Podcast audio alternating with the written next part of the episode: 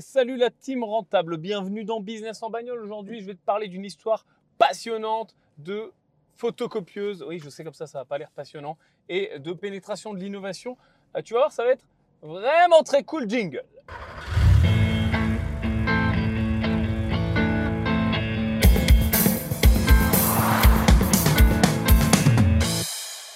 Ok, salut la team rentable, bienvenue dans Business en bagnole, le euh, podcast où je t'accompagne, où tu m'accompagnes en voiture, on fait un bout de trajet ensemble et on parle de business, d'immobilier, euh, d'entrepreneuriat, de technologie, de crypto-monnaie, de tout ce que tu veux, de tout ce qui nous intéresse, de trading. Bref, toutes les façons et toutes les manières de euh, générer du business, de générer de l'argent et, et tout ce qui nous passionne finalement. Et aujourd'hui, j'ai envie de te raconter une histoire qui est une histoire super intéressante, super inspirante pour euh, toi, chef d'entreprise, pour toi, futur chef d'entreprise, euh, et même euh, d'ailleurs, peu importe, peu importe si tu es chef d'entreprise, futur chef d'entreprise, ou si tu n'en as rien du tout à carrer de monter une société, parce que bah, ça, ça, va nous apprendre quand même des choses sur la pénétration de l'innovation, sur le fait de rester focus et de savoir pivoter au bon moment également. Alors aujourd'hui, je voudrais te parler un petit peu de l'histoire de Xerox.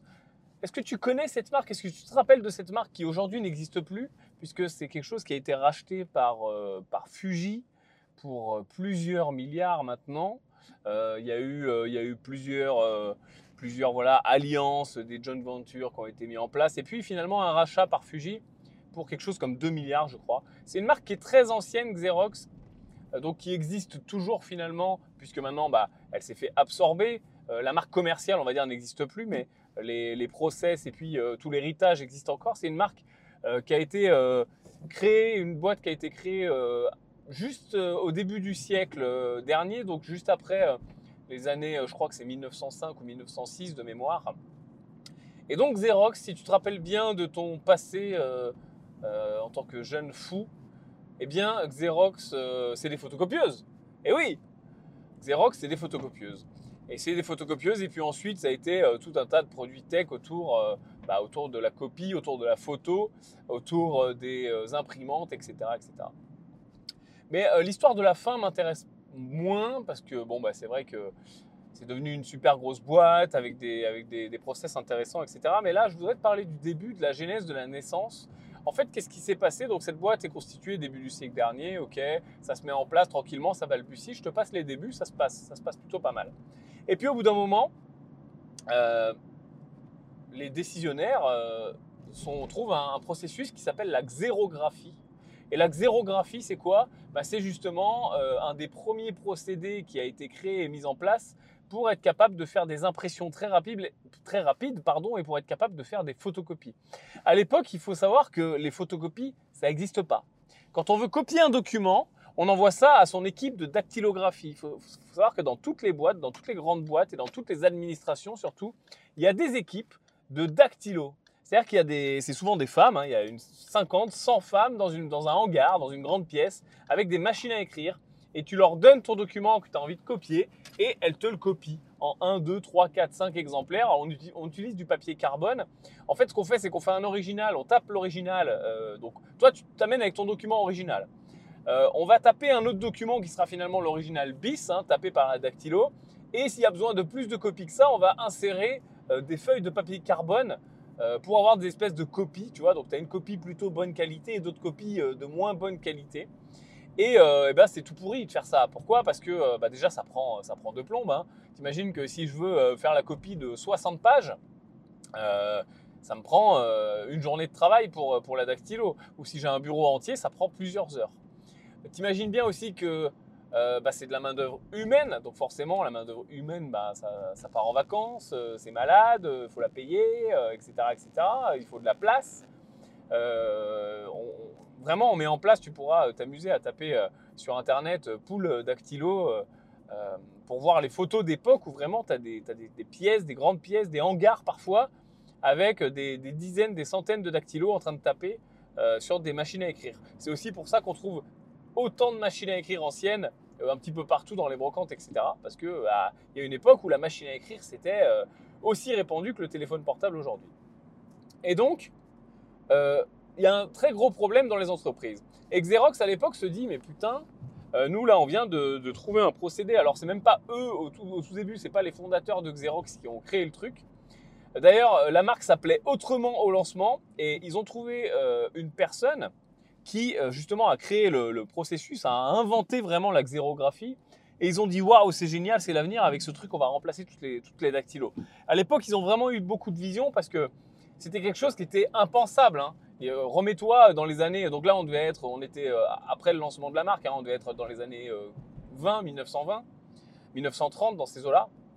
Et c'est impossible dans la tête des gens normaux, sauf ceux qui avaient de la vision, sauf, ceux de chez Xerox finalement, mais dans la tête des gens, dire on va mettre en place une photocopieuse, c'est même pas, ça sort complètement de l'idée quoi. C'est comme dire on va, on va aller sur la lune. Ouais, ok, tu vois, peut-être un jour.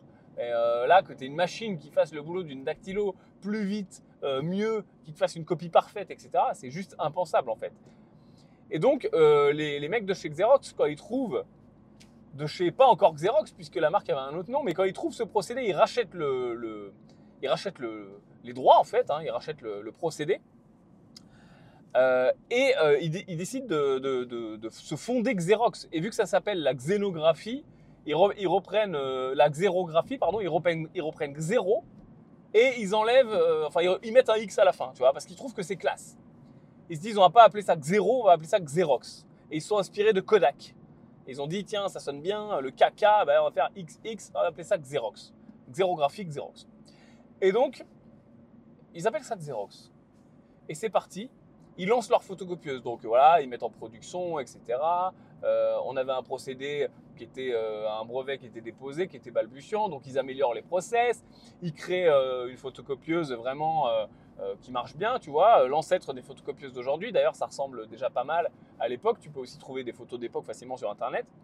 Et ils assemblent les premières photocopieuses. Ils disent, putain, ça c'est quand même un truc de fou parce que dans le monde entier, il y a tant d'administrations, il y a tant d'entreprises, il y a tant de gens qui ont besoin finalement de photocopieuses. Et on peut remplacer tant de dactylos, etc. Bref, ils, ils, size, hein, ils imaginent le marché à plusieurs milliards tout de suite. Ils disent non mais attends, c'est un truc de fou, on va vendre tant de photocopieuses, vraiment c'est absolument dingue. Et donc ils lancent leurs produits en grande pompe, ils font euh, bah, euh, comme d'habitude un communiqué de presse, ils passent, ils font des vernissages, des ouvertures, des, événements pour le montrer à tout le monde, euh, ils passent dans les journaux, etc.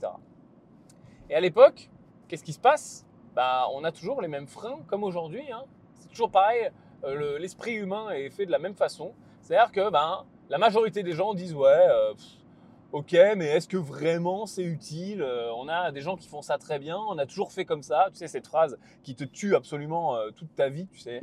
On a toujours fait comme ça. c'est sûr que si on reste sur un toujours, on a, toujours fait comme ça, on n'avancera jamais. Bah, c'est exactement ce qui s'est passé à l'époque. Même le, directeur du New York Times qui, euh, euh, bah, qui, a, vu passer le truc, le communiqué de presse, qui a été invité à un événement de lancement, etc., a dit ça ne marchera jamais, euh, les, boîtes achèteront jamais ça. Et donc personne n'y croit.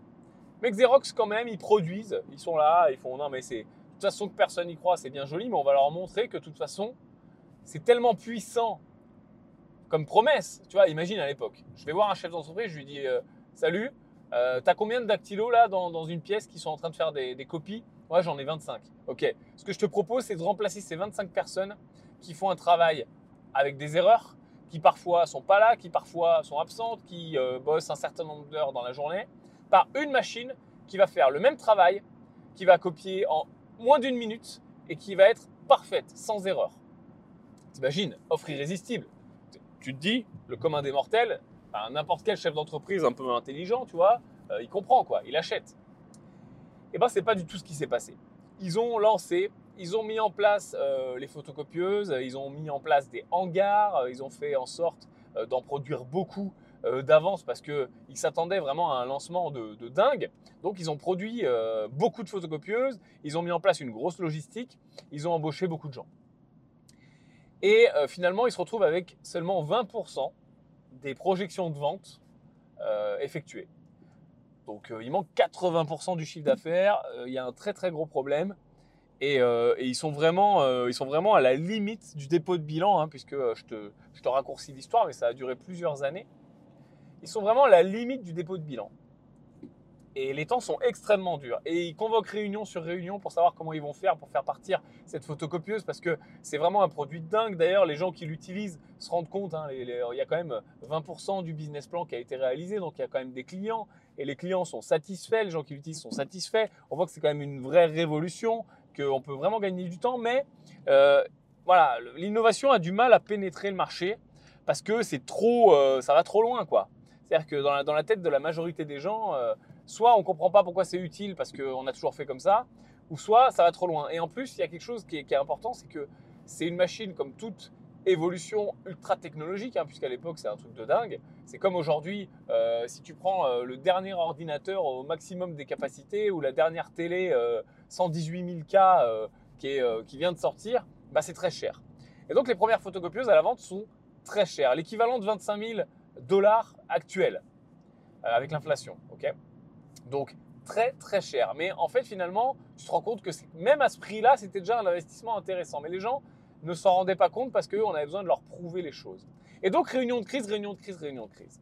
Et puis un beau jour, un consultant marketing un peu plus malin que les autres dit euh, les gars, est-ce qu'on pourrait pas, plutôt que vendre notre photocopieuse 25 000 dollars, enfin 2500 à l'époque, mais 25 000 aujourd'hui, plutôt que les vendre et, et galérer à pénétrer le marché, est-ce qu'on ne les mettrait pas à disposition gratuitement dans les entreprises pour leur montrer que ça marche et pour leur montrer à quel point ils sont bêtes de pas, euh, pas être passés à l'action? Plus tôt, qu'ils sont en retard sur leurs concurrents. Et une fois qu'ils auront goûté au truc, ils vont bien voir que ça sert plus à rien les dactylos et euh, ils vont réutiliser leur personnel ailleurs, etc. etc. Bref, euh, voilà, on va montrer par l'exemple et on va prouver les choses par l'exemple. Mais ça marchait pas parce que tu peux pas te permettre euh, de mettre en place la logistique, etc. C'est des coûts énormes pour l'entreprise. Donc ils sont allés plus loin, ils ont dit ok, on va faire mieux que ça, on va mettre un compteur sur chaque photocopieuse qui va compter le nombre de pages imprimées.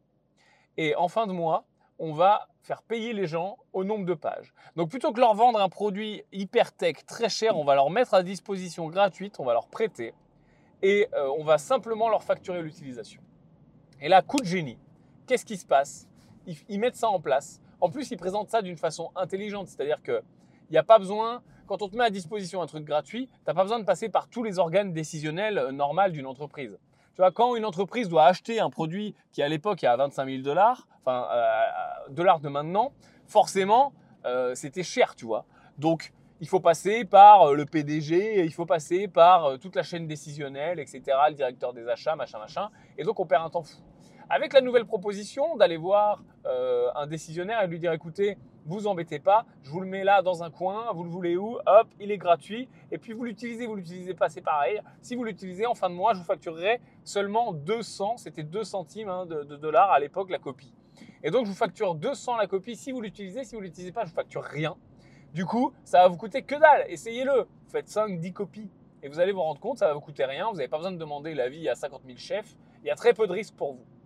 Et là, bravo, offre irrésistible.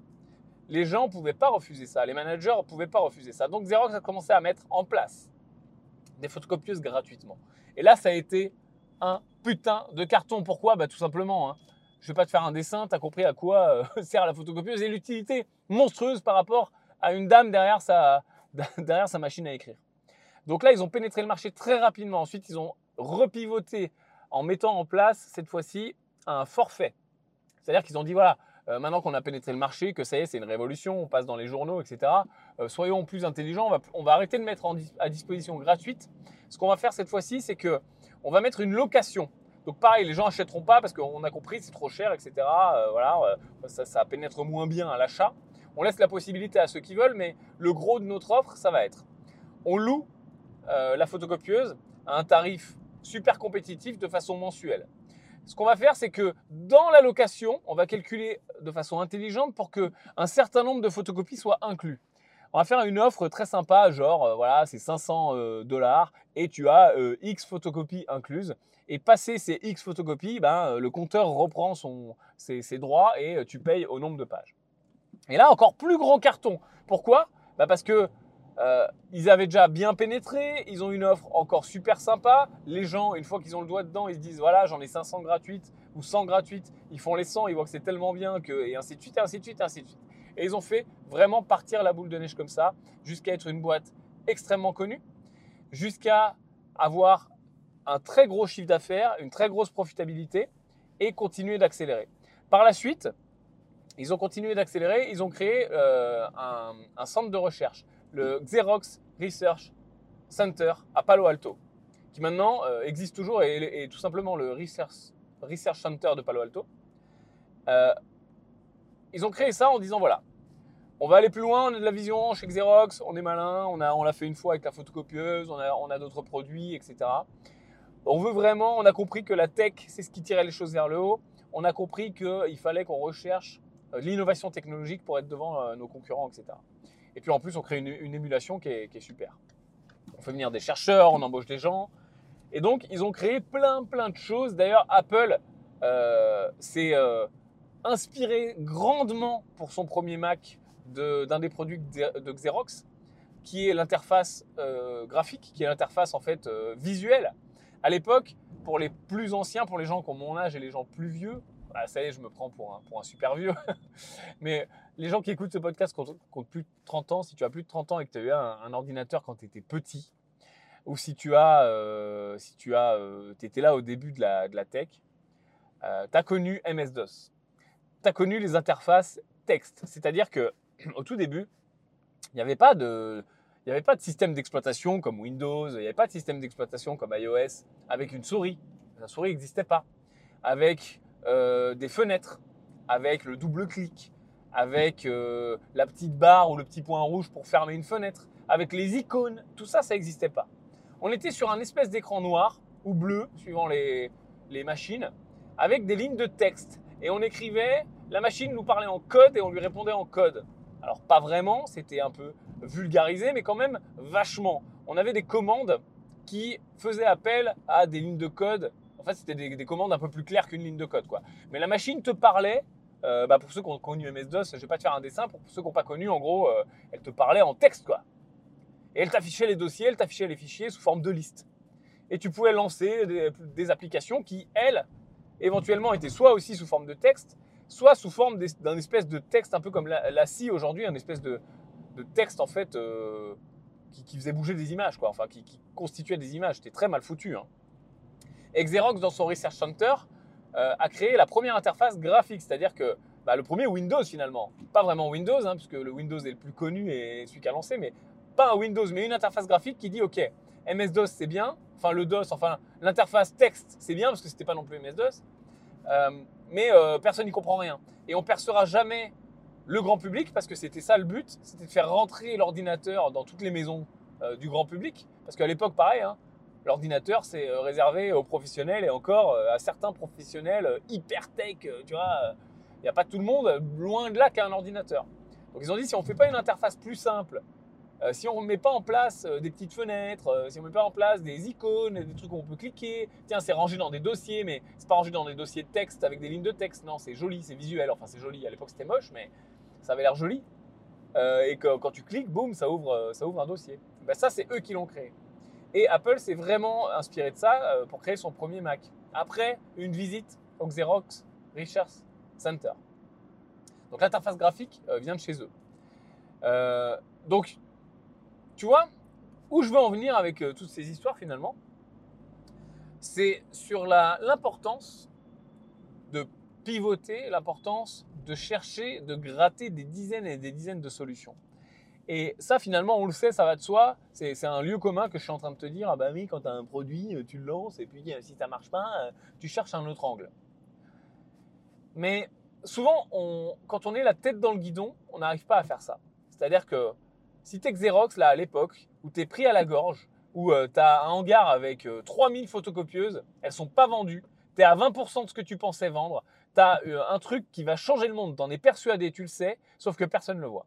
Et même les plus grands journalistes, même les plus grands euh, commentateurs divers de la tech, euh, divers de euh, les, experts dans tous les sens du, monde de l'entrepreneuriat, etc. Personne ne croit à ton projet. Tout le monde dit ouais, bon, c'est bien, c'est mignon, mais voilà quoi. tu es vraiment, si, tu, si tu connais la courbe de l'adoption, tu es au tout début. Tu n'es même pas le early adopter, tu es le pionnier. Et au niveau pionnier, eh bien, au niveau de la diffusion de, l'innovation, le, niveau pionnier, personne n'y croit. Tu es tout seul, c'est en mode traversée du désert. Et tu as vite fait de te perdre. Et à l'époque, les gens de Xerox se sont perdus à vouloir à tout prix vendre et rajouter des commerciaux. Ah mais si on n'arrive pas à vendre, c'est qu'on n'a pas assez de commerciaux. Ou si on n'arrive pas à vendre, c'est que nos commerciaux font mal leur travail. Ou si on n'arrive pas à vendre, peut-être qu'il faut qu'on euh, revoie euh, notre approche. Ou si on n'arrive pas à vendre, peut-être que nos clients sont pas les bons. On ne parle pas aux bonnes entreprises. Alors que finalement, tu as vu qu'un un, changement de l'approche marketing leur a permis de vendre. Même pas du business model. Le business model, c'est le même. Il y a, un changement sur le, le, comment rentrent les revenus, ouais, sur le flot de revenus, mais finalement, ils vendent la même chose, le même produit, de la même façon, sauf que, ben oui, ils ont pivoté sur l'approche marketing et sur une partie du business model, même pas la totalité. Et le danger, quand tu te lances et quand ça commence à être difficile, et notamment bah là, quand tu es au bord du dépôt de bilan hein, pour Xerox à l'époque et que tu as des dizaines de salariés, des, des entrepôts pleins, c'est d'être tellement la tête dans le guidon que tu vois pas tout ça. Et c'est pour ça que je veux te parler de production et de capacité de production. Et ça, euh, le jour où je l'ai compris, j'ai eu un déclic. C'est-à-dire qu'il y a deux choses finalement quand tu as une entreprise, quand tu vends des produits, quand tu es chef d'entreprise, des produits ou des services d'ailleurs, peu importe. Quand tu veux faire tourner ta boîte, il y a la production qui est je vends, qui est je suis les mains dans le cambouis, qui est je suis sur le terrain, qui est voilà, mes commerciaux, euh, leur façon euh, d'approcher, etc., etc., leur façon de vendre, mon marketing, etc. Tout ça, finalement, c'est de la production. Et il y a la capacité de production. La capacité de production, c'est quoi? Bah, C'est la planification de tout ça et la mise en place des outils pour euh, lancer tout ça. Et aussi les budgets et aussi l'investissement. Ça, c'est la capacité de production. Et d'ailleurs, aussi la force de vente et les salariés et, euh, l'embauche de, tous ces gens-là. Et souvent, quand on lance et quand on est dans la difficulté, comme l'était Xerox à l'époque, comme peut-être tu l'es ou tu l'as été ou tu le seras, parce que c'est jamais tout rose quand on lance une, entreprise, on, se focus toujours sur la production. C'est-à-dire qu'on est là, voilà, j'ai pas fait les chiffres, il faut que je vende plus. J'ai pas, euh, je rentre pas assez d'argent, je vais être en difficulté. Je sais qu'il me reste plus que 5 mois de cash ou 6 mois de cash je sais que j'ai des salariés, euh, je vais plus pouvoir pendant les, payer encore très longtemps, etc., etc. Je sais que j'ai du stock, j'ai des fournisseurs, ça part pas.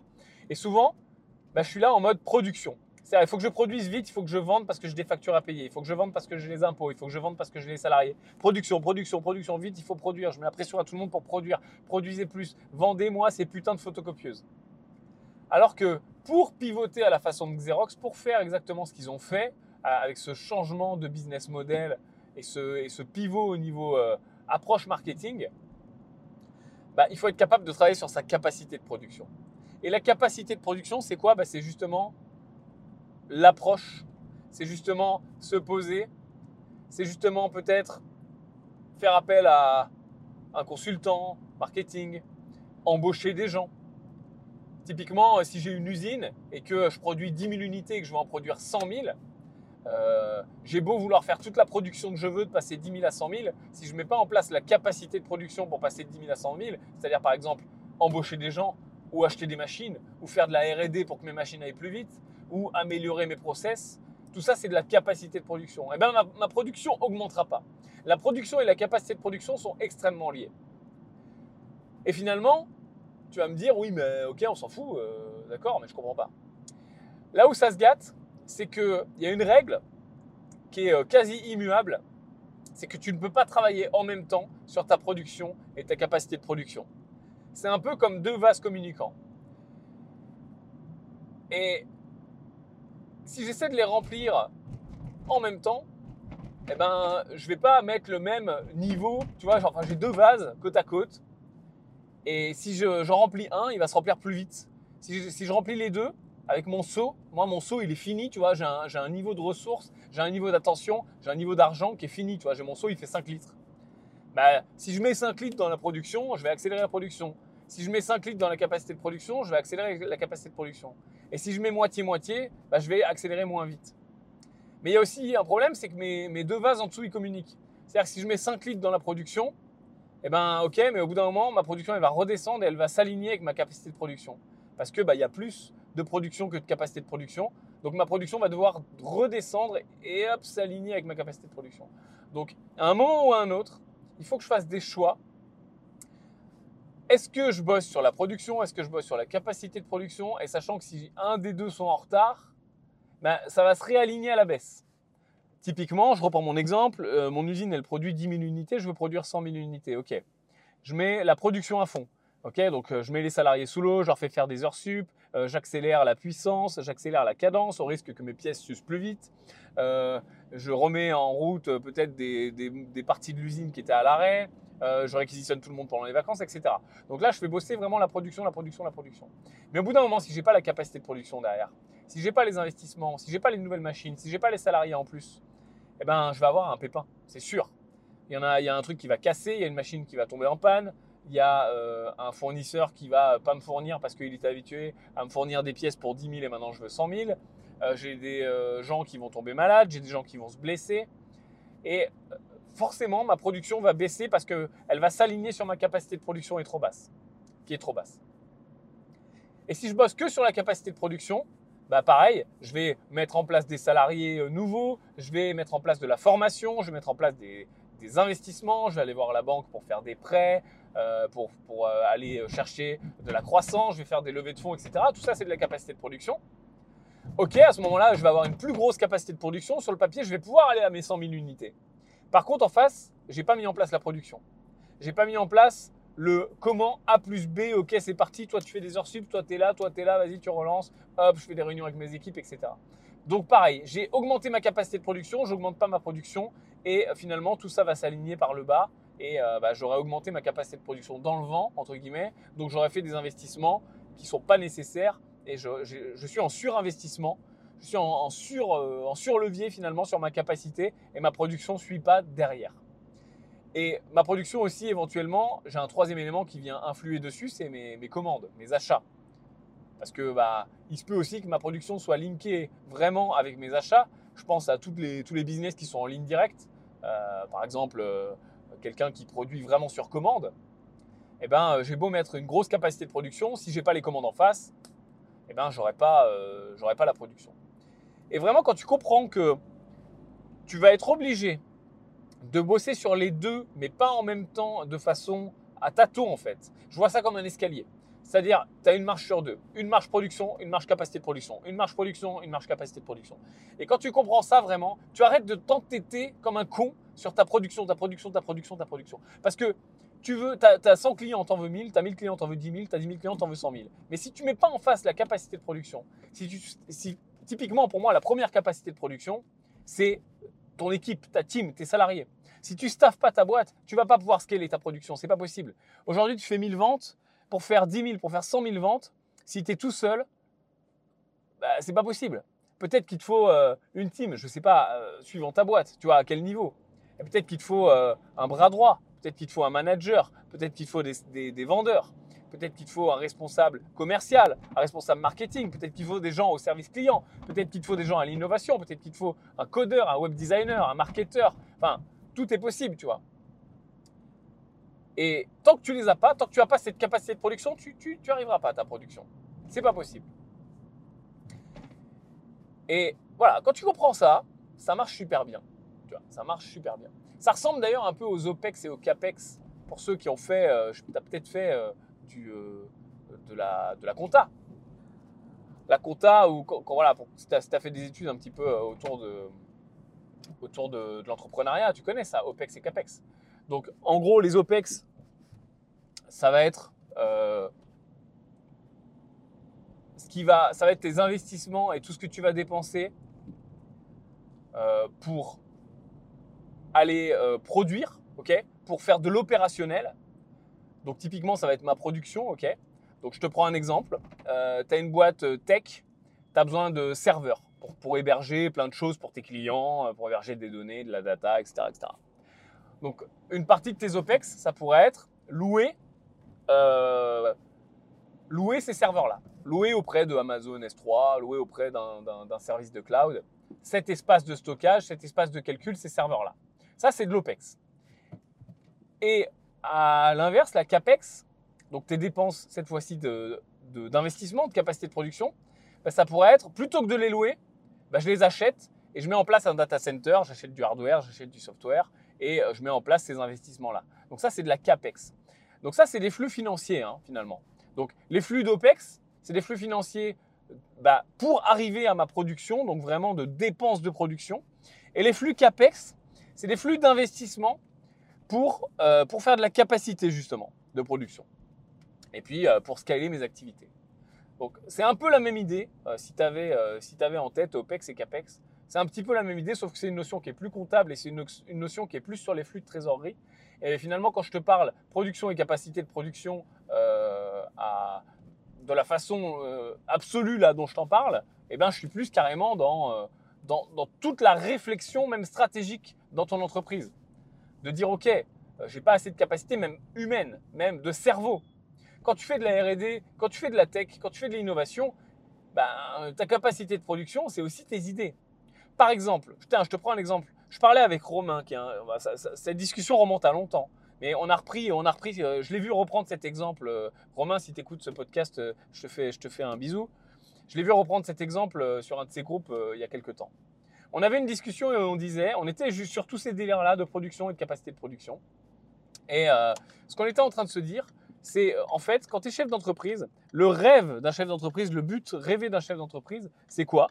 Ben, je, je disais, c'est de, pour moi, c'est de d'avoir délégué tellement de tâches que une grosse partie de tes tâches, c'est d'aller marcher dans les bois et de réfléchir.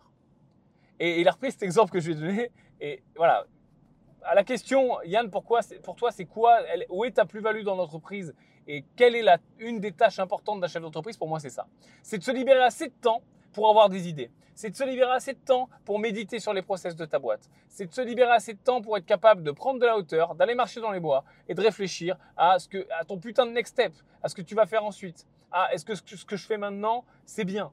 Est-ce que, tiens, telle ou telle personne est à sa place? Est-ce que euh, je ne réfléchirais pas à une stratégie, marketing pour aller euh, conquérir un, marché, un produit?